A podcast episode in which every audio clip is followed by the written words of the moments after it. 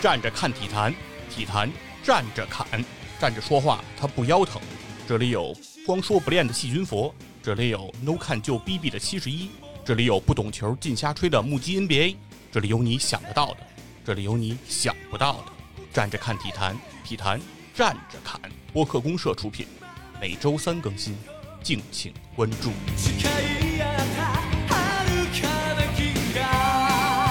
哎，大家好，欢迎来到前粮胡同，我是野人。哎，欢迎大家来到体坛战战侃，我是光说不练的细菌佛。今天我们这两个台再次联动一下啊！嗯首先感谢佛爷，特别的救场，因为这周呢我们又是没有录节目。嗯，我说这怎么办呀？佛爷说咱们一块儿录一期啊！我说行行行，赶紧来来，赶紧来。是，正好呢，也是跟野人问了个问题，嗯我嗯，就问野人，我说你说这奥运会挣钱吗？奥运会挣不挣钱，对吧？得怎么看啊？你怎么嗯算它挣钱还是不挣钱啊？你就是先就凭你的第一个反应告诉我一个答案，你那觉得它挣钱吗？那得挣钱啊！不挣钱谁干啊？啊，就是你觉得肯定是挣钱的。对啊，对，其实就准备这节目的时候，我也问了我周围的一些同事，哎，一些嗯人，我就问他们这奥运会你们觉得挣钱吗？嗯，答案挺多的，哎，嗯有的人就告诉我说，当然挣钱了，说不挣钱谁办啊？这不就是我说的吗？对，就是这一派，你就属于这一派。我这一派，对，然后也有人说呀，肯定不挣钱，嗯办奥运会都是赔钱的，都赔本赚吆喝，哎，都哦赔钱。然后还有的人说呀，啊，这个明面上不挣钱，嗯但实质上，哎，有些隐形的东西可以最后再拉回来，然后最后总体衡量，哎，是挣钱，这也是一派。但是回答这三个答案的人啊，他们都有一共同特点，嗯，他们回答这些答案的时候都不加思考，对啊，都当当当就给我这个答案。嗯然后我要问他呀，说为什么你这么说？嗯哎，他们就马上就是用那种就是惊讶的表情啊，就好像我在问他厕所为什么分男女一样，就觉得说我这还用问为什么吗？这不就是这样吗？就是说这些人他们不查任何的资料啊，不了解哦任何的信息啊，不去学习任何的内容，我觉得你在啊直接就告诉批评我，没有没有。直接就告诉我这个答案啊，我就觉得很嗯惊讶。就是现在的人，就是发表一个观点哈、从来不需要调查研究哦，啊，所以我就说，那既然你们不调查研究啊，我你你调查研究，对我就得去调查研究一下了。哎，我一调查，我首先就发现了一个事儿，嗯就现在奥运会的这个现状，其实和我们想象的有点不一样了。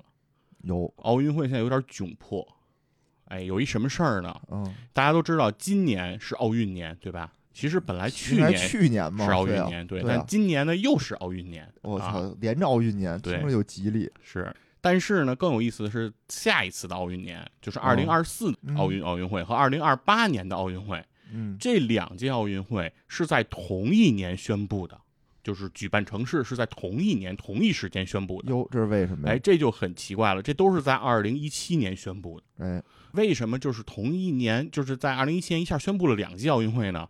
这就是在二零二四年那届奥运会申办的时候，嗯。刚开始报名了很多城市，哦，哎，意大利的罗马，嗯。什么匈牙利的布达佩斯，啊，嗯美国呢一下还好几个，什么波士顿也要办，纽约也要办，洛杉矶也要办，哎，哦哪儿都想办。结果呢，直到到最后要落实的时候，哎，说你们挑死了啊，嗯。谁办？结果全都说当地议会、当地民众都嗯反对，不让办奥运会，不允许办，说这劳民伤财，不许哦办。结果呢，就剩下这个巴黎刁民，啊，就剩下巴黎要办了。美国那边呢，纽约、波士顿也都说不能办了，说议会啊、当地政府啊都说这个不支持。最后呢，说美国说呀，得啊，洛杉矶啊，我们派你去办奥运会吧。结果最后呢，就是相当于是巴黎跟洛杉矶，哎，就这两个来入选了。那国际奥委会一看这个局面呢，就说干脆在二零一七年的七月十一号这天，奥委会开了一个会，宣布了一个决定，说哦干脆咱这一次就把两届奥运会直接都定了。哎那关于谁办二零二四年和谁办二零二八年，哎嗯，我们三方协商一下，我们会议上今天就不宣布了。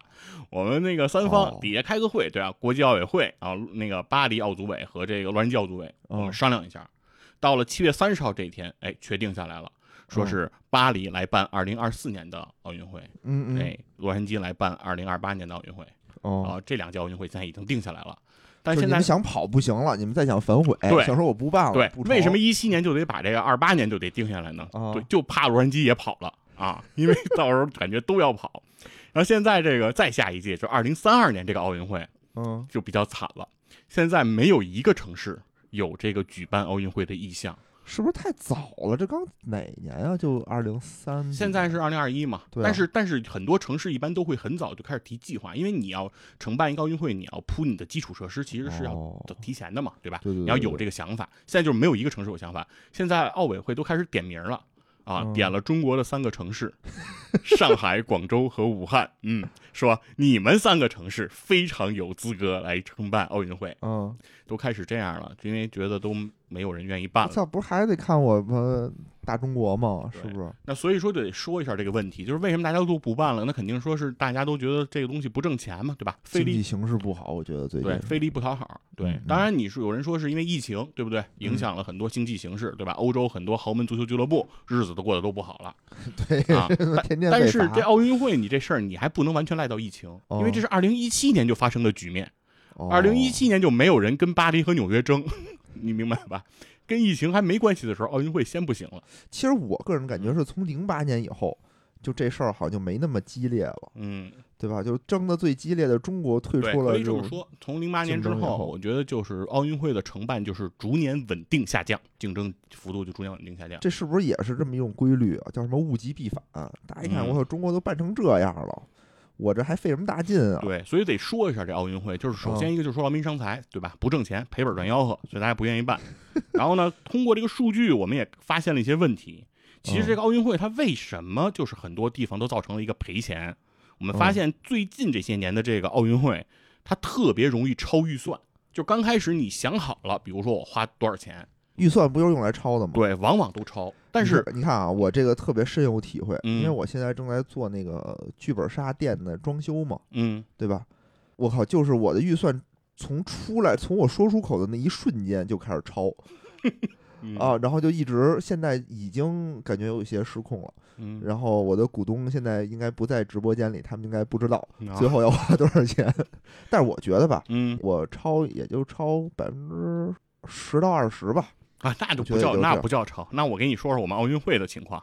哦，你说说啊我听听，根据这个因为我也知道一个啊数特别啊夸张。根据《经济学人》的报道啊，嗯一九六零年以后的奥运会嗯基本全是超预算在运作。一九六零年，一九六零年 哦哦哦，平均支出呢要超预算超多少呢？嗯要超百分之一百七十九。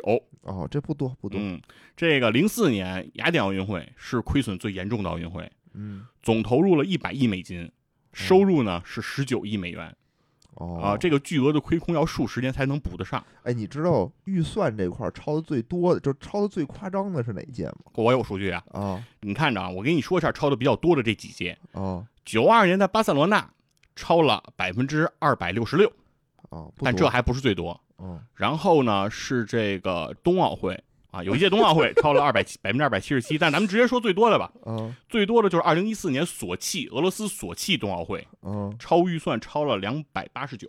哦，这是哎我的数据。我嗯记得啊，我我嗯我忘了是跟哪儿看的了，可能是知乎上嗯说蒙特利尔那届的奥运会，嗯，它的预算本来是一点一亿美元，最后建完了是十五亿美元 哎，对，这个就是咱们要谈的这个后面的这个话题了。啊，对，就是为什么这个奥运会现在就是没人办了，对吧？嗯？那首先一个是是奥运会这个花销量确实太大，现在这个世界上这个 GDP 啊，就是排名这个叫前二十的国家，嗯，那基本上呢，大部分国家其实都已经办过奥运会了啊，只哦剩下这印度啊、印尼啊、沙特、土耳其，明啊、年让你印度办，你敢去吗？对，就是没有办过。然后土耳其呢，其实是跟咱们一块儿竞争过，对吧？北京啊奥运会伊斯坦布尔就竞争过，对，但是没哦成，对吧？但是沙特呢有一个严重的问题，就是因为嗯沙特不允许女性出现在这个运动场，这他啊妈怎所以么弄啊？对，如果你让沙特办吧，沙特倒是有钱，哦钱人不差，他可以把那个女子运动会搁在别的国家，对，但是沙特约旦什么。对，但沙特如果是要办，就不能不能有女性，这就比较麻烦。真傻逼，孙子。对，然后但是现在剩下，比如说像印度和印尼啊，就是因为基础嗯设施太薄弱了、啊，没有这些基础的这些场馆啊，嗯所以就比嗯较难。所以这个就是这个奥运会现在有点难产，大家就是没法争着办的一个原因。那咱们那个，然后具体说说，其实就得说这奥运会能不能挣钱？因为说为什么他们没挣钱？我认为其实根本原因就是因为这预算控制太成问题。哎，就是他们不行。对，因为你搂不住。对你要是干得好，其实还是能挣钱的。比如说我们北京奥运会，哎，我们在说北京奥运会之前，北京奥运会一定是个重点啊，哎一定是重头，因为这个其实是这回我跟大家在底下讨论的时候的一个重点，就是关于北京奥运会、挣没挣钱？中国挣没挣钱。嗯，因为很多就是持大部分观点的人都说的是啊，北京奥运会咱们中国不挣钱，嗯，说咱们中国就是这个就喜欢这搞这种大场面，我们哎提高国际地位，对啊我们不是为挣钱去的。很多人都觉得呃中国不是为挣钱，哎，那但是呢，其实呢，哎北京奥运会到底挣没挣钱，咱一会儿后头细说。好嘞，哎好嘞。但咱在说北京之前啊，咱先说个早年间的事儿。哎咱，重点今天先提一个，就是一九八四年的洛杉矶这个奥运会的这个洛杉矶对，好，在这个洛杉矶这个办奥运会的当时这个局面呀，其实和现在奥运会的这个情形有点像。就比如现在咱们觉得奥运会现在无人问津，是吧？嗯有点冷了。对，哎，但在历史上这不是第一回，在八四年洛杉矶奥运会那个时候，其实奥运会就已经是这个局面了，就是奥运会没有人承办。真的吗？对，这就是为什么呢？就是因为这个奥运会从经济上，咱们就直接说，嗯，七二年慕尼黑奥运会亏了六个亿美元，火一九七六年蒙特利尔奥运会啊，亏空了十亿美元以上，而且贡献了一个专有的经济学名词，啊，叫蒙特利尔陷阱，就是说办一奥运会感觉掉进陷阱了。哦，然后，一九八零年莫斯科奥运会呢，因为当时这个苏联是没有公布这个对外公布数据的，但是呢，因为投入是非常大的，投入了九十亿美金，所以认为一定也是一个巨额的亏空啊，绝对是赚不了钱。因为莫斯科那届比较特殊，因为好多国家都没去，哎没错抵制它，而且就在政治上呢，其实也是有很多抵制，比如说哦七二年慕尼黑这奥运会，以色列人质被劫持并杀害，发生了一个恐怖事件。七六年蒙特利尔奥运会呢，非洲国家大批抵制都不去。为啥呢？然后八零年的莫斯科奥运会呢，全世界差不多五分之二的国家都没参与，啊，哦也都是抵制。所以从政治上和经济上，其实当时奥运会都遇到了一个空前的危机。所以当时有一个说法是认为奥运会这个事物啊，在两千年之后可能就要消亡了，就是没有存在下去的这个理由了。就是奥运会呗，那当年咱两千年奥运会的时候，他妈打的头破血流，也没那什么，对没让咱上，哎，对，那为什么后来没发生了，对吧？奥运会的寿命为什么又得以延续了，对吧我？觉得因为所以咱们中国入场了，啊，首先是得以这个洛杉矶奥运会在哦八四年取得了一个特别大的辉煌。哟哎，这是为什么呢？八四年这个洛杉矶奥运会在宣布承办之后啊，嗯洛杉矶当地就举行了非常盛大的游行活动，哦，主题是什么呢？抗议奥运会的举办，哦我们不要奥运，对，不要举办，不要举办。然后最后呢，当地民众和议会是说，不允许花政府的钱，不允许花纳税人的钱来办谁的钱对，来办奥运会。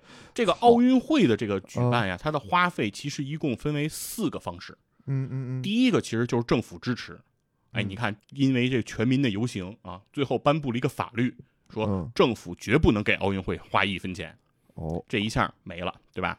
嗯然后第二条是什么呢？是叫发行这个奥运会的彩票嗯啊，这个是历届奥运会的一个这个呃集资方式。嗯但是在美国是禁止发这种运动产品，就是运动比赛的这个彩票的，这是嗯不被美国的这个法律允许的。这一条路也给堵死了。第三条路是什么呢？第三条路是募集这个慈善机构的捐款。但是在美国呢，这个慈善机构也过来说，嗯不允许体育赛事去争夺我们的救助对象的善款。哎，我们这些救助对象都很很需要钱的，嗯大家都是为了这个生活在这个挣扎的啊，底层哦对吧？你你再从人家嘴里夺食，你这怎么能做这种事儿呢？不是啊，不被允许，三条路全给堵死了，就剩下第四条路了，哦就是说可以获得企业的赞助。哦，对，，这个就是当时这个洛杉矶奥运会哎面临的这个局面。夺得了一个新开辟了一条新的道路，我觉得是嗯，他们只允许了这个这个局面。然后呢，这个事儿那既然要办呢，既然也只有这一条路了，对吧？那就办呗。嗯是但是呢，办其实也不好办，因为怎么办，不好办呢，对，没人能办得明白。do that？对于是呢，首先呢，他们要先成立了一个这个组织，就是这个洛杉矶奥组委，哎，成立一个当地奥组委哦，。先成立一个，之前没有。就之前以前办的时候，因为有政府嘛，所以嗯相对来说都没有这样的一个组织了。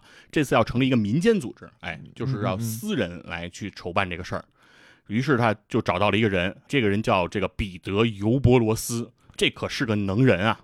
嗯当时他在一九七九年成为这个洛杉矶奥组委主席的时候，他就只有四十二岁。嗯当时他是通过这个面试成功入选的。其实，在这个猎头找到尤伯罗斯去参与这面试的时候啊，他不是很愿意当这个奥组委的主席，嗯因为他当时本人其实是在经营一个旅游公司，办得非常不错，已经到了北美第二的位置。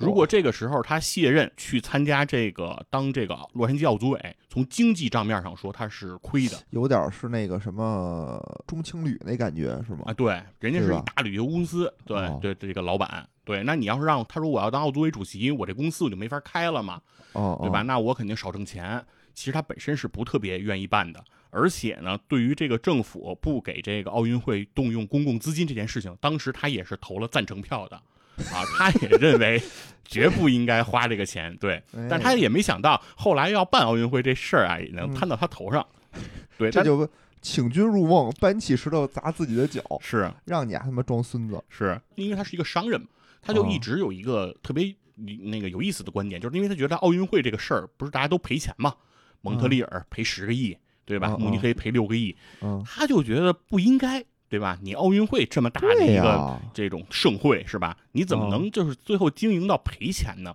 他就特别不乐意，觉得这个事儿他觉得难以置信，太荒谬了。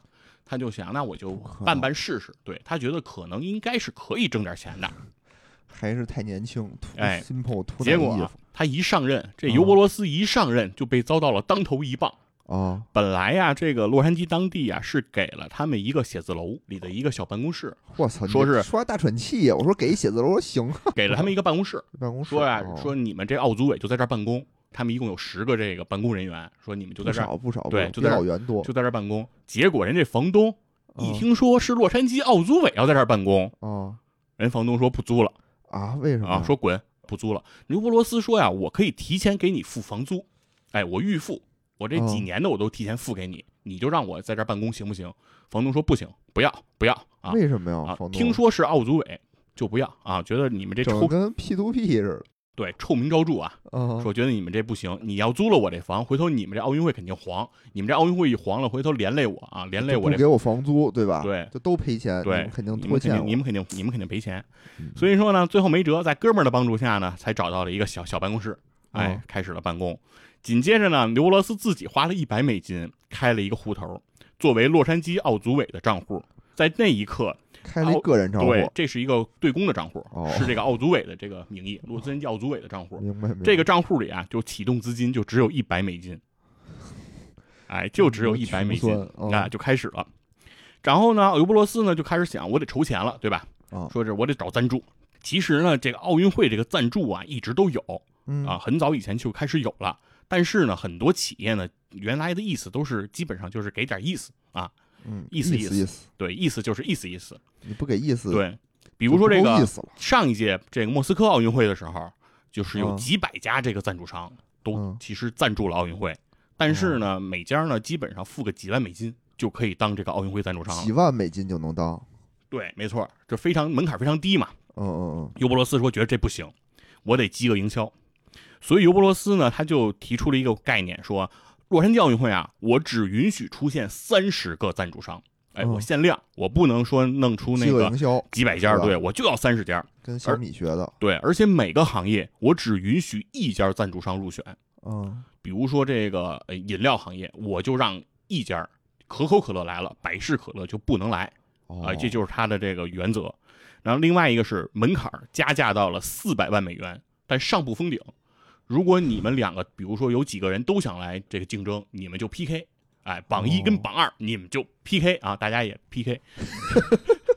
佛爷这个真是说的对，对，然后他呢谈判策略也非常到位啊，嗯。他用了一什么方法呢？他去找这可口可乐公司谈判，嗯，他的谈判策略就是百事可乐也在跟我们谈呢。哦。啊，你不来，哎，他们就来。为了避免竞争对手出现在奥运会上，可口可乐一下就给出了一千两百六十万美金的一个天价。这原来几万美金就能干的事儿，对他掏了一千多万。没错，然后这个呢，就是可口可乐这一家给的钱，已经嗯超过了莫斯科奥运会所有赞助商的出钱的总额了我天，啊！这已经是一个天价了。可口可乐有钱。对，而且在奥运会当时上呢，可口可乐公司还花了另外额外花了四千万美元，嗯在这个洛杉矶奥运会上做了这个广告，啊，哦花的可是非常的多。当然也有这个不愿意买账的，对，也有狂的，嗯，比如说这柯达。柯达这个胶卷啊，现在这个公司大家很多人已经不知道了啊，不知道很多人都不用胶卷了。。嗯对，柯达公司呢，这个当时是为洛杉矶奥运会准备的这个赞助额呢是一百万美元，哎，哦门槛不是四百万美元吗？嗯，哎，尤伯罗斯呢还真就不惯着他，说不行，一百万美金我就不让你来。嗯于是他转头就找到了富士，就是当时柯达的竞争对手，手对富士胶卷，嗯富士胶卷最后以七百万美元成功入围，柯达就成为那届奥运会失之交臂了。哦哎，就是你不愿意给那么多钱，我就不还真就不让你来了。对，然后最后行哎，我觉得这可以。对，等于就用了这招儿。哎，首先从赞助商这儿就拉来了不少钱，嗯嗯。然后除此之外呢，他还开始就是向这四十三家公司发放了这个奥运商品专卖的许可证，嗯哎，就是允许这些公司啊，你可以在你的产品上，在奥运会期间标志上这个奥运五环，算是这个哦跟奥运联名的这个产品。对，这又是等于挣了一笔钱。然后还有一笔钱是什么呢？就是这个转播的收入，电视嗯转播。嗯这就是一笔大钱了。当时其实这个电视转播权在之前的这个奥运会的售卖中啊，也没有尤伯罗斯玩的成功。这个尤伯罗斯呢，他是采用了一个竞价的方式，他永远都是采用这种竞价 PK 的方式。最终，这个美国广播公司 ABC 以这个二点二五亿美金中标了，这又是一笔大钱。整个的这个电视转播权算上海外，他卖了二点八亿美元，是嗯这个蒙特利尔的这个电视版权收入的十倍。这又是一个非常就以这个前就是以前这奥运会办的就这么寒酸吗？就是就这么单纯嗯，是吧？就社会很单纯，复杂的是人，是没错儿。啊，就没这哥们儿。现在就奥运会还很便宜的那种感觉，是吧？，对啊没有尤伯罗斯，没有人知道怎么玩而且尤伯罗斯人家可会玩了，哦人家在拍卖这个这个电视转播权的时候啊，他不是哦得竞标吗？对吧？你不得入围吗？哦，入围这竞标你不是得有一个时间吗？对吧？不是一蹴而就的，得谈嘛，对吧？是是，这时间还挺长。他要求啊，参加竞标的五个电视台啊，每家先交七十五万美元做保证金，就是保证你不退出。就是说，你比如你哦参与，你不能说今儿说我准备赞助啊报名了对，到时候真要到举牌了，说你不来了，对吧？这不行，嗯每家先交七十万美元，他一下就先拿出了三百七十五万美金，在他那个账户里。哦他这账户最开始不是一百美元吗？哦现在就变成了三百七十五万零一百了。这这行哎哎，啊我现在有一想法啊，就是以后咱也打广告，咱也引入这种机制，嗯对吧？什么超级文化呀、钱粮胡同啊、体坛站着侃呀，嗯，咱也跟可口可乐说去，我操你还不那什么，我们以后就让百事可乐在我们这儿赞助。对，而且他你看，他先拿这三百七十五万美元，他不是有一个哦时间吗？谈判不是历时还挺长的嘛？每天这三百七十五万美元就给奥组委产生了很可观的利息，因为最最后等于就是，比如你竞标失败的，最后钱不是要退嘛？哦，对，但你在你退之前，我退你只退本金嘛，对吧？哦我只退回你七十五万美元，你这是七十五万美元躺在银行里这段时间产生的利息可都是我的。我靠，我先买个什么什么小的定期通知存款，七天通知存款。没错，而且这个尤伯罗斯啊，他不仅是这个开源，对吧？刚才咱们谈的都是开源，就是怎么嗯挣钱，他还节流。他当时就跟这个国际奥委会就提出嗯，说啊，我们呀不要建很多新场馆，因为那样花钱太多，嗯对吧？？成本太高。我们还是应该就是个在这个老的场馆基础上进行改建翻新就够了。开始呢，国际奥委会其实不太同意，嗯，但是呢，考虑到也只有洛杉矶现在有实力来承办奥运会，如果不同意，可能就没有奥运会了啊、哦。也不得不妥协了。那最后，其实整个洛杉矶这个奥组委在这个奥运会期间，只兴建了四座体育场啊、哦。和一座在大学校园里的办公楼，一共哦。他们兴建的这个土木工程就一共就是这五个啊，其实还是非常的省钱的。另外，每一届奥运会不都是有这个奥运村嘛，对吧？要住这个运动员，嗯尤伯罗斯呢也非常的省钱，他直接用了加州的两个大学的大学生宿舍，就当这个奥运村让运动员住了。行，对，而且这个呢，是因为首先一个是为什么尤伯罗斯他可以做到，那就是因为美国，因为洛杉矶它的这个体育设施，它的基础设施条件本身比较好，是是对，是，它可以达到这个标准，所以他这么做呢，其实也是比较容易的，也顺理成章。如果要像刚才提的，比如印度，对吧？他要办奥运会，他要说不盖，就用现成的，那可能运动员就都得睡街上，对吧？这就不太好了。印度也行，印度不用修厕所嘛，对吧？嗯厕所大街上都是那种一片儿一片儿的，是，然后他还干了一个事儿，嗯他就开始琢磨这个奥运火炬接力的这个这个事儿了。其实他是事无巨细，不光是要挣，比如说像可口可乐那种几千万美金的那种大生意，哦小生意也不能放过。他把这个奥运火炬从希腊向美国传递的整个的这个距离啊，嗯，拉长到了一万九千公里。就以前没这么长对，要跑一千五百个城镇哦啊，他要从这个美国的纽约跑到西海岸的洛杉矶，就是要横跨这个整个美国。这能挣什么？他就要这，么跑，哎，他这能挣什么钱呢？你听着啊，嗯他就向对外有这种广告说：“你想成为一名光荣的火炬手吗？哦，没问题哦，你不需要是名人、是官员或者影视明星，哦你是一般老百姓就可以，哦但是你得交点钱啊！只要你交三千美金，你就可以跑一英里。刚才我们说这是多少？一万九千公里吧，哦，对吧？哦拆分成那个每英里，哎，每个就要交这个三千美金。通过这个奥运火炬传递，他就拿到了三千万美金的筹款嚯啊！这个事儿呢，开始萨马兰奇就是当时的这奥委会主席哦啊，是开始不太同意，觉得你拿这个神圣的奥运火炬传递来挣钱，嗯觉得这事儿有点有伤风化，是吧？哦哦，但是呢，尤伯罗斯说了，哎，没事儿，这个钱我一分不挣。哎，我们嗯这些工作人员，我们可是一分不要。我们这个钱就是用来兴建场馆。如果你不让我挣这个钱，我这城管就没法修，是不是？我这不是还修了五个吗？对吧？哦你要再不让我用这个钱，我五个都不给你修。是啊，你你又不给我钱，你又让我干活，这咋干呢？对，然后现在呢，就是属于这前面说的这些挣钱的事儿啊啊，对罗斯，对，节流的事儿都说完了，最后这个奥运会得开始了，对吧？一九八四年七月二十八号，洛杉矶奥运会如期开幕，现在就开始到了检查这个尤伯罗斯答卷的时候了，嗯对吧？这次奥运会成功不成功呢？这次奥运会从赛场的表现那是非常的成功，对吧？尤其对于我国来说，哦我国射击运动员徐海峰在这次奥运会上帮助中国中华人民共和国，对吧？奥运代表队夺到了自己在奥运史上的首金，哦哎，这是零的突破。哎，我想起一事儿来啊！你说到这儿，我嗯想起来了，就是这不是八四年嘛，嗯对吧？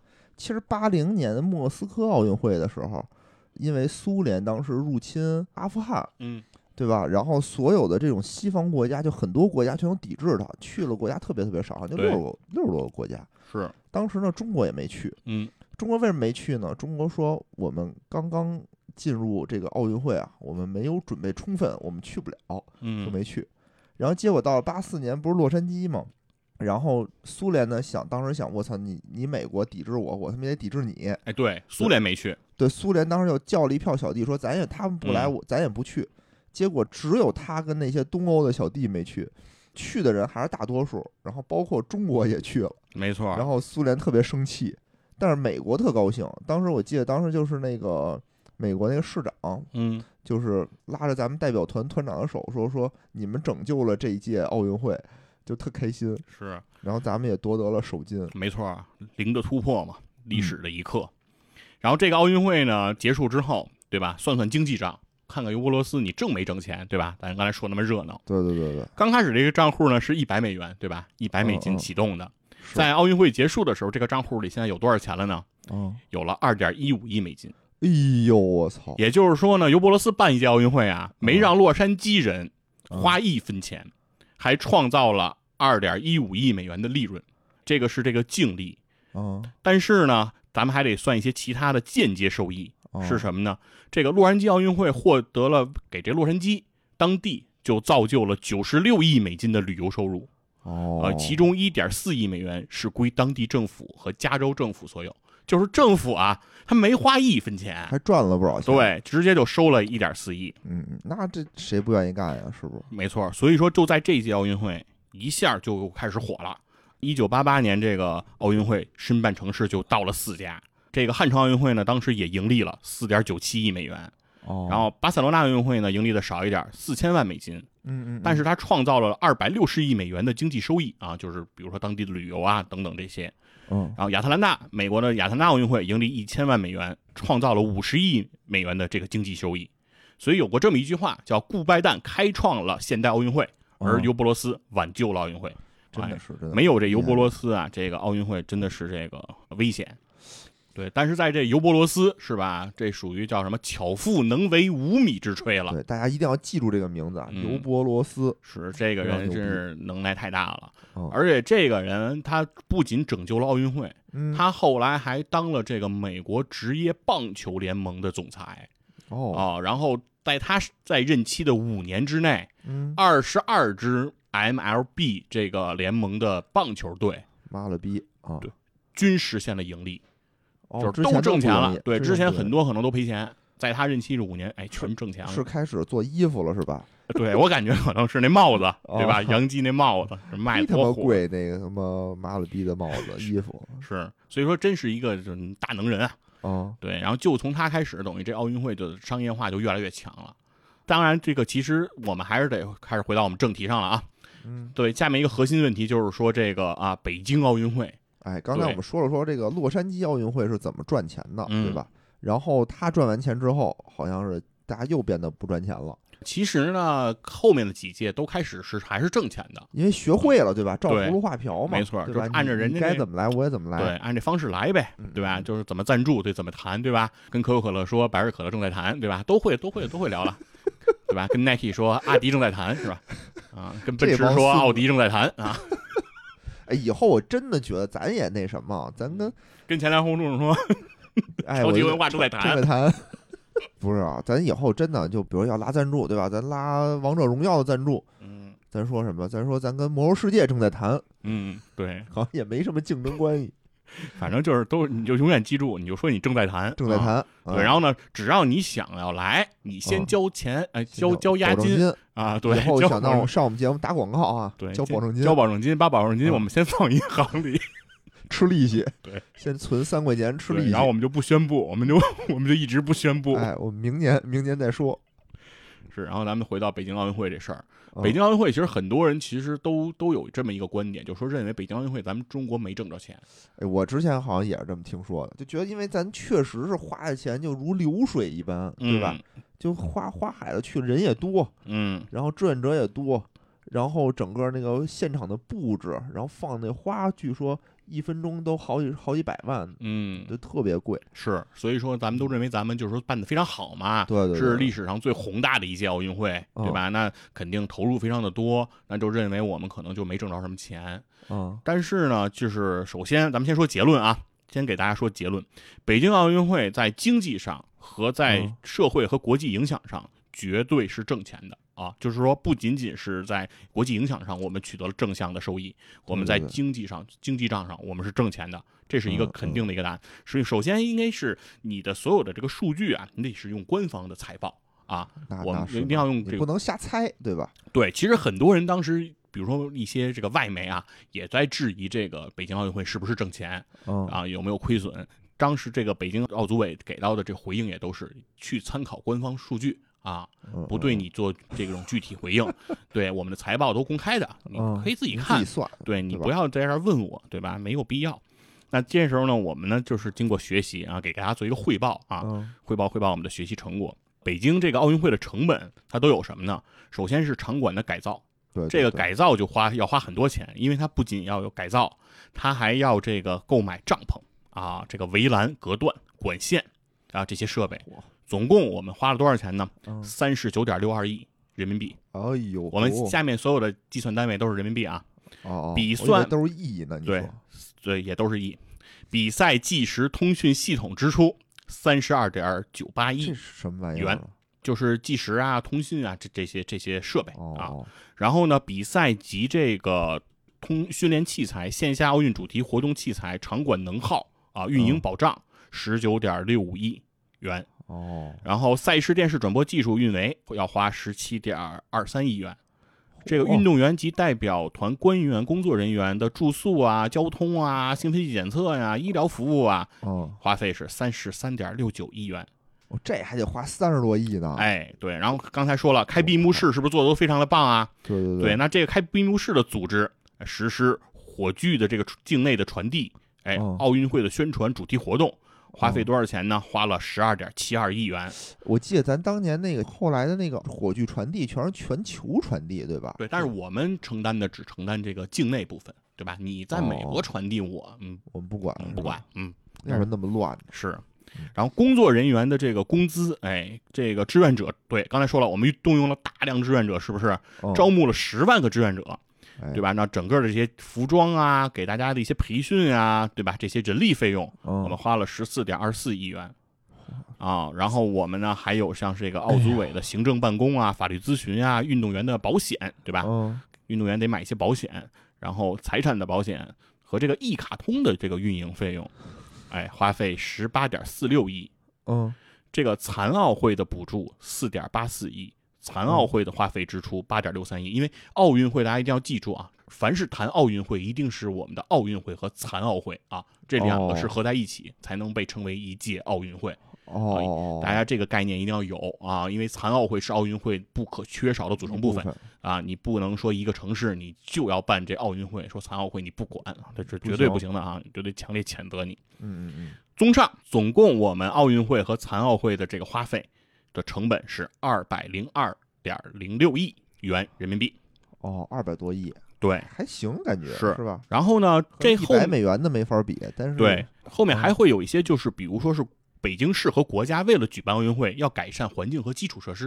因为刚才咱们说的这二百零二点这个零六亿啊，这个嗯钱是纯的这个奥运会的这个支出。你要办奥运会，你肯定得修修路啊，对吧？你得那个嗯弄一些配套设施啊，包括奥运村啊这些乱七八糟的建立，对吧？是啊，包括这奥森公园，对吧？很多人都去过，在里面跑步，觉得环境非常好。非常好。对，那总共我们这些基建呢，其实我们大概花了三千亿元人民币。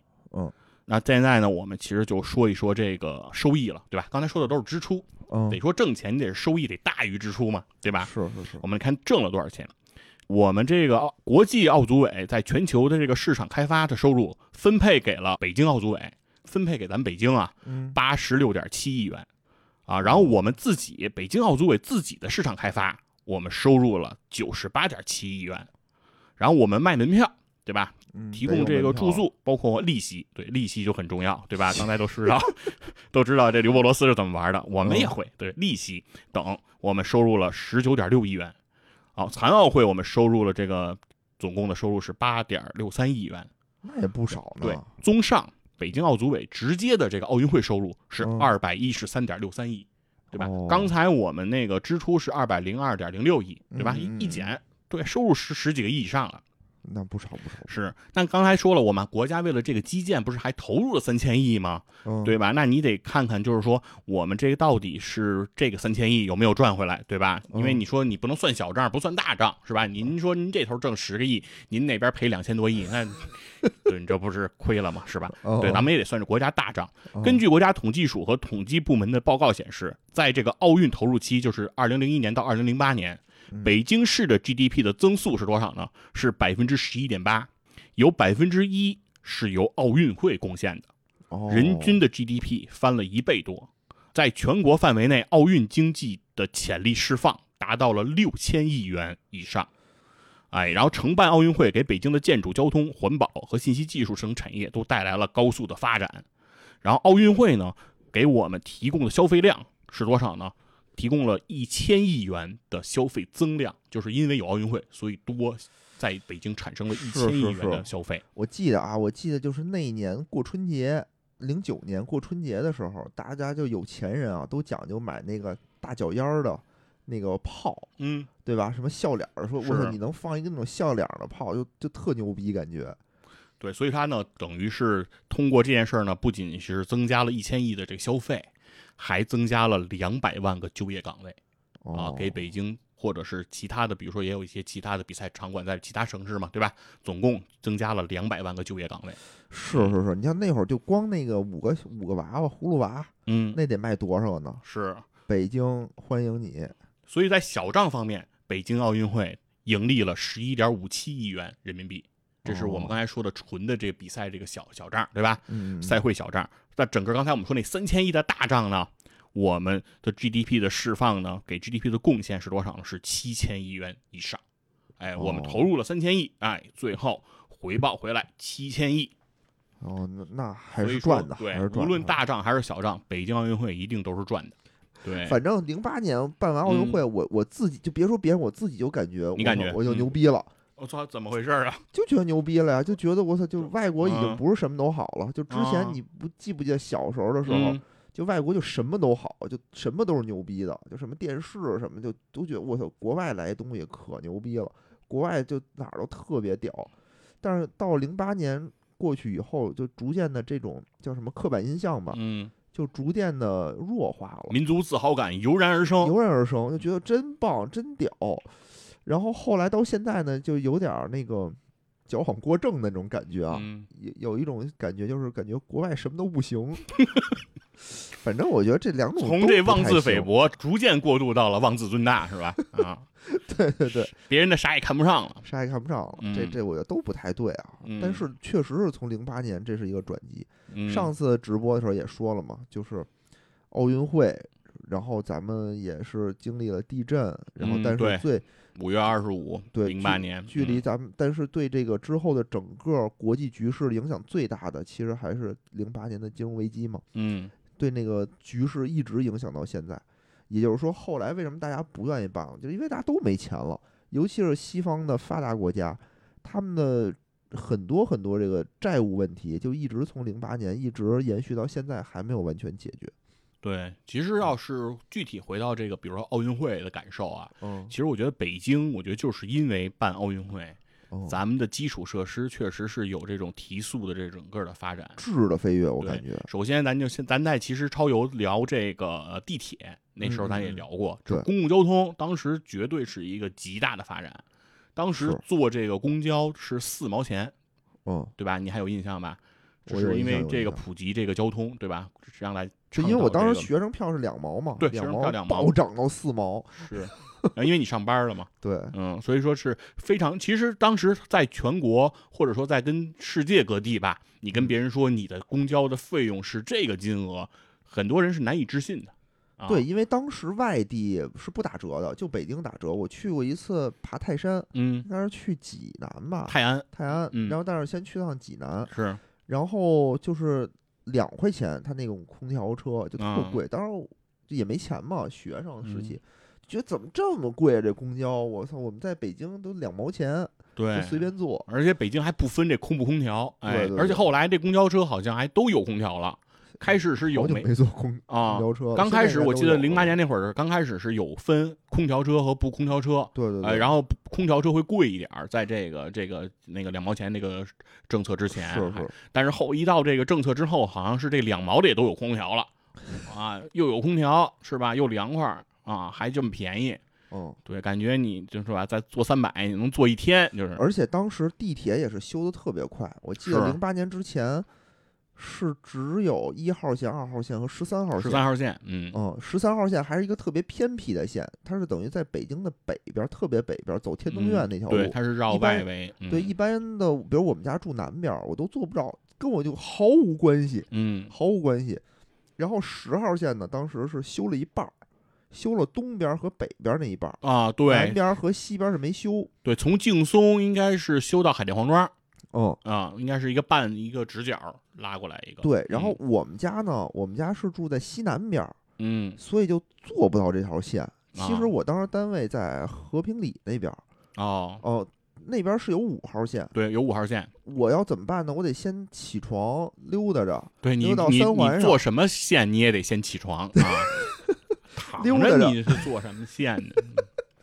溜达走特别特别远，啊，是，然后走到三环坐三百，嗯，坐三百坐到呃刘家窑，然后刘家窑再倒五号线再过去。嗯后来过了好长好长时间，等于是十号线才把整个这条环线给修通了，贯通了，我才能就是说下了楼坐十号线，倒五号线就方便很多了，嗯，是，而且当时地铁也便宜，是两两元一贯制，对吧？两块两块，对对，就坐就是两块钱，你可以坐一天是吧？嗯只要你嗯不愿意出来，您就您就您就可以一直待着。所以当时那个地铁也有空调地铁也有空调员非常的发达嘛，待遇很好，嗯，对？吧？对，这这个我们不具体展开啊。但是就是说，当时北京至少基础建设，我们能看到很多飞跃的发展，嗯，而且这个道路是吧？这个路面，刚才咱们说地铁，包括说这个路面交通，是哎也是这个修了很多的这个桥啊，修了很多的路，然后很多的这个通讯啊，对吧？这个手机的信号，在我印象中，在零八年之前，其实北京还是经常会有一些地方，比如手机信号不是特别的好的这种情况。当时，比如打电话呀、什么的，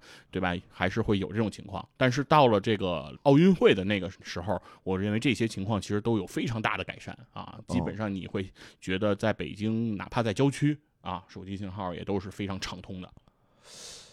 手机信号还真不，因为当时没有网，当时都是打啊电话、发对对短信，对吧？当时没有智能机，还是嗯诺基亚呢。是，嗯，所以好像对这种信号不是什么要求特别高。怀念北京地铁两元时代是，现在地铁就比较贵了，现在感觉充一百块钱进去就咋地没咋地，嗯，对吧？然后就没了都。没了。当时确实是政府给了很大的补贴。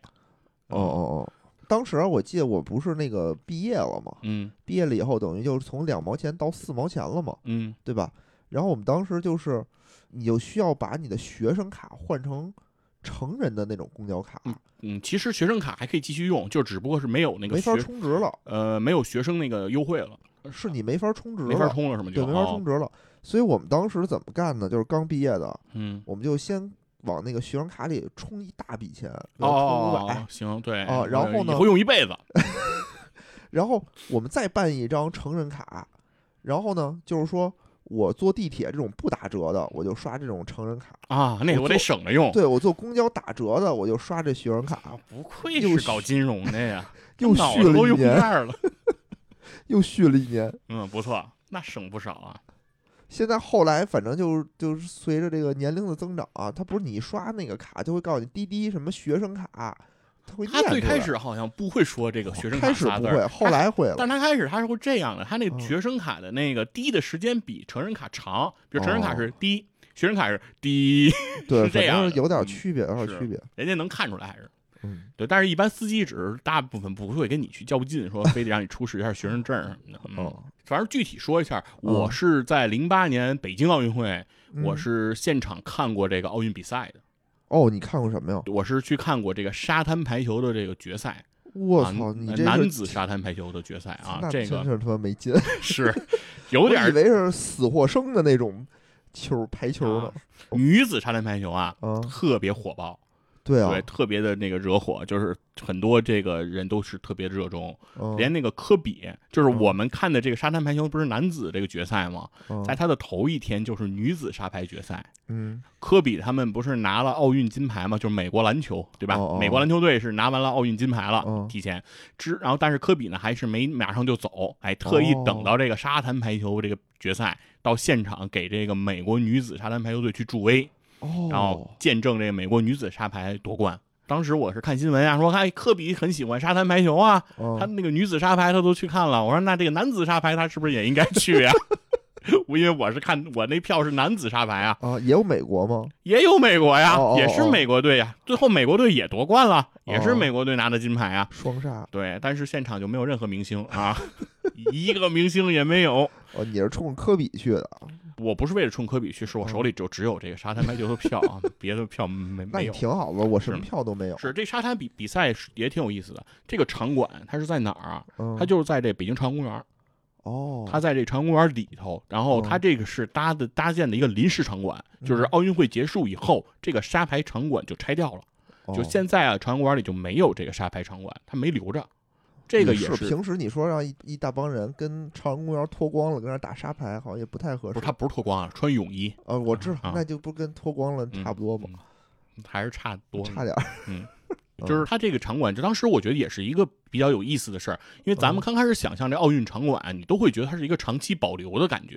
比如说，呃，我们比如为一个奥一个运动会，比如为亚运会啊什么，比如说你修一个工人体育场啊、工人体育馆呀、什么这个鸟巢啊、水立方，你觉得它都应该是长期留着的。是啊，对，但是呢，这个场馆它是当时是也是一个环保的一个理念吧，它是这个临时搭建的，所以你在那个场馆里面看比赛的时候，在那个沙滩排球场里看比赛，能能感觉出来，它这个场馆很多都是那种钢架结构，就嗯很容易拼接，很容易搭，然后也很容易拆除哦啊。它就是在你观看比赛的时候，你会能感觉到这个这个呃场地应该也不是长期保留的这种这种就感感觉动动就得塌了。呃，不是，它不会，它还很结实啊，但是它嗯只是你会感觉到它是一个很容易就就是它的搭建速度会很快啊哦，这样的话，那然后它的整个成本也会比较低，嗯，然后这可能也是就是说北京奥运会它为什么可以能够有利润，对吧？能够挣到钱，其实这个也是一个很核心的观点，就是说如果你搭的都是永久性场馆，你成本肯定高，你就很难了，是是是，那你说你说沙滩嗯排球，按说应该在海边上举办，对吧？嗯你，说北京又没有，是怎么办呢？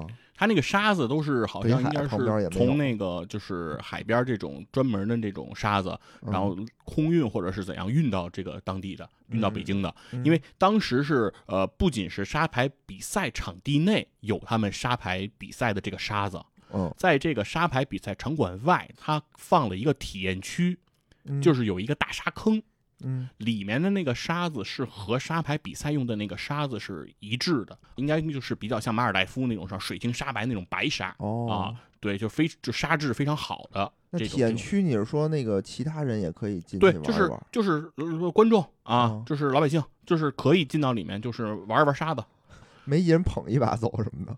大家就在里面就抓呀，就是有小孩就打闹啊，拿沙子哦互相撩呀。对怼对我也身上就一身沙子呀，哦对吧？当时我跟我媳妇儿去看，就是当时还是女朋友，然后我们我们俩也是就是在里头玩这个沙子说。别含糊，是现在的那是是是，哦就就是我哦就是我现在媳妇儿啊，当时是女朋友，就是我们俩在那儿就是玩这事儿啊，就当时不是就玩这沙子呀，对，然后玩的兴高采烈嘛，玩的特别有兴高采烈，对，玩儿特别嗨嗯，嗨到什么程度？就当时不是因为你想看一次奥运会不容易，对吧？嗯这辈子有可能只能看这一次，对吧？我肯定得带相机，对吧？带了一卡片机，啊当时这个拍照还都用这个卡片机的，对吧？比较流行。听不懂了，什么叫卡片机？对，就是这拍照设备，就是嗯没有现在手机像素高的这个拍照设备。对，然后这卡片机，对吧？你玩沙子，结果一出来，哎，嗯卡片机里全是沙子，镜头盖儿都盖不上了，因为那个沙子把那个镜头盖的那个机关就给卡住了，你知道吗？都死了，盖不上。哎，所以说看完沙滩比赛，把沙把沙子掸完了以后，赶紧又跑到那个修这相机的地儿啊，先修相机去了啊。对，跟人说这这里面照片儿别给我删了，这是都是没穿衣服的小家伙。然后关键就是当时就是觉得很热闹啊，哦确实很不错这种感受。嗯，我这特别遗憾，就是嗯都家门口的这种奥运会啊，就没看，就没机会看。当时你是对，上班了嘛，工因为工作了。嗯我当时还特别想去当，如果搁我这个性格啊，嗯就特别想当那个奥运志愿者。啊十万人呢，招募了十万人，对，就特别的荣幸，感觉就特嗯别想去。但是呢，就是上班了嘛，就就没有这种哎，机会。应该当时单位也会有这个奥运志愿者的这个我们那儿反正没有。哦，你没哦没有没有你们来安排是吧？对对，虽然就感觉参与的不多，就嗯大家也就，而且那会儿也没不像现在信号那么好，四 G、五 G 什么的，对对对，那会儿也没有什么视频直播这种东西，也就是回家看一看晚上的一些项目。是不知道听友里有没有做过北京奥运志愿者的朋友啊？如果有的话，可以分享一下你的经历。哎，因为这，个奥运志愿者，当时我虽然没上班啊，虽然是个学生，嗯，但是呢，就是没有成功成为这个奥运志愿者。对，当时去了，你是报名了，是被刷下来还是没报名？就学校那个报名我就没报，因为我哦觉得那个都是学生会啊，啊，暗箱操作，我反正我反正是这么认为啊，但是应该可能人家是公平、公正、公开的，反正我没参加啊。哦，对，，然后我就觉得反正都基本上那些干部嘛，是吧？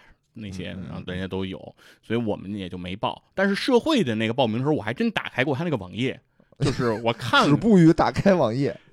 对，因为我我止步在哪儿了呢？他是嗯让填写这个语言能力，哦，就是说，比如说你的这个熟练掌握什么样的，熟练掌握北京话呀。是我就写了啊一个，，就是我这佛爷这北京话真是，但是他就没有这个中文，就 这 就是这个选项。你就说英文也行，我这就就对，但是但是不敢写嘛，就人家其他的说这熟练掌握，对吧？人家有好多嗯选项，比如说英语、什么嗯西班牙语、德语，然后嗯法语，然后俄语，然后葡萄牙语，你都都一堆呢，你都你那选项可多了，可丰富多彩了。里面居然还有广东话哦，广东话啊，是专门的一个门类。然后我一看，我广东话是一个门类，没有北这京话。不行，对我们这嗯都属于打开麦一个小时，保证让对面插不上话那种。对，所以我只能放弃了。我觉得要有比嗯拼什么肺活量什么的这种比赛，佛爷去应该不成问题。是肺活量我还真行，我能吹到五千多。嗯。嗯，嗯就是因为其实你奥运会的举办，其实是你当地城市的发展，当地国家整个的这种基建也好，你的整体的这个国民的这种素质，其实我觉得都能得到一个特别飞跃的一个提升啊那。是那是对，对于这奥运会来说，但是呢，就是确实也有一些这个奥运会，就是它办的这个效果就非常的不好。就比如说像刚才咱们提的，像比如说索契这个冬奥会，对吧？哦超预算，哎，超了将近百分之三百，是吧？我觉得索契最牛逼的是他那个奥运会当时升起那奥运五环的时候，不是少了一啊对环，对对变成四环了，是 这也特逗。对，其实包括像那个巴西里约奥运会，嗯，呃，对，也是当时举办的时候出了各种状况嘛，对吧？就临到这个奥运马上就要开办了，还有一个月了，说主场馆还没修好，啊，很多地方还都是跟工地的状态。这个当时也是说，当地的这个市民也是对此非常不满，是吧？影响了人家当地的生活。对，哦，只是另外一个，确实说我们当时北京市民也为奥运其实做了很多自己的贡献，嗯，就是嗯包括这个排队坐公交，嗯对吧？当时北京其实，在历史上，在我们这个小的时候，公交车排队这件事情是绝不出现在我们的脑海里的。嗯，我们都认为坐公交车怎么还需要排队呢？是吧？嗯肯定就是那应该是一个比赛场景，对不对？啊，是就是更高、更快、更强，是吧？对啊，但是呢，就从这个，因为是要办奥运会嘛，对吧？开始这个建立北京的这个文明，哎，哦然后开始这个让大家排队坐公交了。嗯嗯嗯，然后开始这个前门上车，对吧？固定这个门了。以前是逮哪个门上都行。刚开始他推这个就排队上这个，上车不得前门后门还是得分清楚的吗？不是就这个坐公交啊，咱就哦说坐公交啊。啊以前啊别说别说别的车，对，以前不分啊，以前你随别的车，啊，就是一般那种大公交不是前中后三个门吗？嗯你不是都上吗？是吧？都上都下吗。对那现在他后来不是为了这个文明乘车，然后不是让大家排队吗？排队他不就得锁定吗？就说只能让前门上，比如说后门下，对吧？是是这么个规矩。当时不是这个规矩定的时候，然后我当时其实还是很肤浅的啊，个人素质当时也都是很不够的。我当时还心里还想呢，我说这样多麻烦呀！本来三个门你两个门你都能上下，现在你非得让大家从一个门往上上，哦你上车不是上的慢了吗？我说这样的话肯定不合理呀。哦啊，当时大家虽然挤，但是很快呀，一挤大家都挤上去了。我觉得当时也挺好的呀。对，但是现在你看这个排队就深入人心了，对不对？是是大家在这公交站台可以看见那个，大家都是不管这队多长，是不是？有时候挺长的，大家还拐个弯儿，但是也都是非常有耐心的在排队。嗯，而且我现在好久没坐过公交车了嗯，但是我感觉现在公交车上人少了，因为随着这个轨道交通发展的特别发达，对对对对？能坐地铁，大家可能还是优先坐地铁，对，因为地铁感觉更快嘛，更快，而且嗯什么设施也更完备。对是然后那个公交原来原来没有地铁的时候，大家那公交车上特别挤，是，所以有的时候你坐一站地的时候，或一站或者两站的时候，你想从前门挤到后门，是一个非常消耗体力的事儿，啊根本就挤不动。对对对，嗯以前公交车挤的时候，就是你都在公交车上，你寸步难行啊。嗯，而且我觉得最嗯忙碌的就是售票员，他得负责指挥，对吧？说您您那位那位穿白大褂的，您往旁边挪一下挪一下，就转个身儿，让这位小伙子过去什么的。是里边走，里边走，里边走。嗯，是现在人民大学到了，有都，客商办事儿，人民大学下车。反正现在这景儿啊，现在现在都很少见了，或者可能也没有了，。现在公交车可能很多公交车的属性就变成接驳这个轨道了。就比如说我地铁一个站，哦哦哦比如说我不能直接，比如家门口就有地铁，我可能先坐个公交到了地铁站，然后做一个换乘。对，还有一个就是奥运期间很长的一个时期，就是不是光光奥运会举办的那个那个时候，嗯，北京是实行了一段时间的单双号限行。就现在咱们不是每周限行一个尾号嘛？呃，不是每周，是每天嘛嗯，不是限行一对儿尾号嘛，哦就是两个，一共十个数，然后限行一对儿。然后现在那那个北京奥运会期间的时候是实行过单双号的。啊，嗯，就是说，呃，你这个车如果是单号，你就单日子开，然后双号就双日子开，就是嗯一个月你只有一半的时间能开车啊。当时是北京在奥运期间是有这样的，对对，要不然太堵了。对，然后也是为了就是对，为了给奥运这个车辆来让行吧，然后保障这个奥运会的这个顺利进行啊。所以有的时候觉得啊，举办这种大型的这种活动啊，这种效率上来说呀，这种便捷性来说，还得是我国对，举国体制。你说美国那种是不是？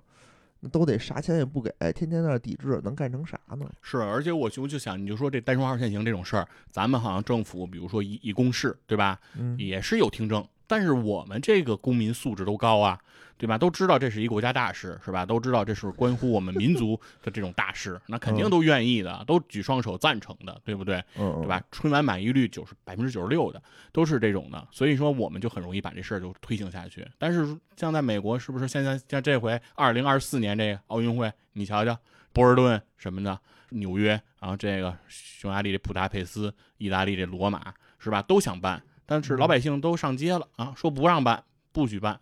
所以瞎折腾。有的时候我觉得真是瞎折腾。那天是谁说过了？说这个公平和效率就明显是一对儿天敌。就是你嗯如果非要公平的话，你就得舍弃效率。对，是很多时候其实都是这样的。而且我前两天玩了一个这个剧本杀一剧本儿，叫嗯《二零二六》，嗯不知道在这儿玩没玩过，挺好玩的。里面就提到了这一个观点，当时我们还都挺认同。他就是说，说人类啊，嗯受到了一个神明的这么一个关注。嗯神明呢，就是说说你人类不能发展科技发展的太快，哦说你如果发展的太快的话，我们就毁灭你，就哦你必须得限制，你们自己就得限制自己的科技。哦，然后后来呢，就是地球上呢就出现了两拨人，有一波呢就是说我得那个让这个科技不能发展了，我得破坏它。嗯然后有一拨人呢，就是破坏的这波人，嗯就是两边儿对立的。然后破坏那波人就发发明出了很多东西，怎么破坏呢？比如战争，嗯我就是破坏，对吧？疾病我就是是破坏。还有一个就是绝对的民主，说绝对的民主就会导致这种效率低下。嗯，然后 当时看到这个的时候，我就特别逗，感觉。对，绝对的民主一定效率低下，这是肯定的。对，其实很很多大家一人想法嘛。对很多地儿都有这种情况，比如说一直都举这例子嘛，就是米兰 AC 米兰国际米兰嗯他们要修这个新球场，嗯，这件事儿从我这个十几年前啊还是个孩子的时候，我就听说 AC 米兰要修修球场，到今天说这议会都没给批，哦，对，就是通不过投票，哎，通不过，嗯，这帮行吧。是这就没办法，所以说嗯这个。怎么说呢？其实最后今天还是回到说咱们奥运会这挣钱这个话题上，对吧？哎哎，对，奥运会不仅要精彩，它还得嗯挣钱。就是是这个事儿吧，如果你要是不挣钱，它就没有什么人愿意办了。这不挣钱谁爱干啊？都是这样的。你说你咱们干一什么事儿？你说这事儿不挣钱，其实咱们也就失去兴趣了。你说千粮胡同不挣钱，确实不挣钱。因为毕竟是这样的，你钱粮胡同，比如说包括咱们做这播客啊，它毕竟是个少数人，几个人就可以做了这个事儿，嗯或者一两个人有热情，这个事儿就可以继续延迟，就可以维持。是，但奥运会它要承担的这个人力和这个资本是太大了。对对对吧？？这种事情，如果你让它没有回报的话，没有社会这种各界能够能够在这里面能够得到它的价值的话，那它肯嗯定是很难继续延续的，对吧？嗯嗯，所以说，我们就是也能看出来，就是而且奥运会其实本质上来说，它是可以应该可以挣到钱的，对吧？嗯？嗯不是说奥运会就一定赔钱，对对吧？在历史上，尤伯罗斯给我们一些很大的历历史证明，而且嗯后人也沿着他这条路其实一直在走。刚才不是说这个洛杉矶的这个赞助商的这个金额是四百万美金吗？在当时是非常的大，但是到了伦敦，二零一二年伦敦这个奥运会上，赞助商的这个门槛儿就已经到了八千万美金了。嗯啊，top 赞助，商的级别已经到了八千万美金了，这就是已经非常大的一个数字了。嗯所以说，其实它一定还是有它能够有收益的方式，但是呢，就是说各国这个组委会的这种啊，你的行政能力，你调动资源的能力，然后你平衡你当地人民和这个奥运会的能力，和你如何教育当地人民来去支持奥运会的，你的这种人民的动员、你的教育的这些能力，其实都是一个考验。它不仅仅是光考验你一个物质条件的一个准备，其实在精神方面也是有很多东西是需要去准备、需要去支持的啊。所以说，整个的奥运会是一个非常大的系统的工程，不仅仅需要。